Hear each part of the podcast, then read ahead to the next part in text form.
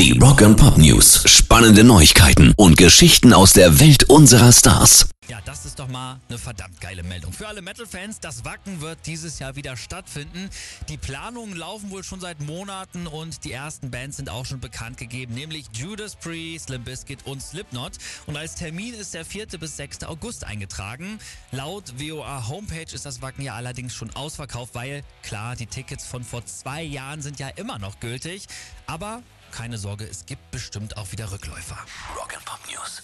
Vor zwei Wochen haben Bring Me the Horizon auf den Brit Awards ganz schön für Aufsehen gesorgt.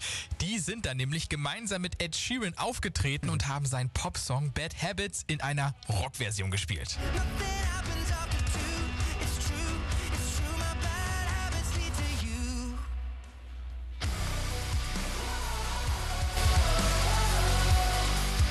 Hört sich Ja, fett an, ey. hört sich mega an. Und die ist scheinbar wirklich so gut angekommen, dass Bring Me the Horizon und Ed Sheeran den Song heute jetzt als Single rausgebracht haben. Coole Nummer. Rock and Pop News. Und das dürfen wir jetzt endlich verkünden. Nächste Woche Freitag sind die Scorpions bei uns im Sender. Jo.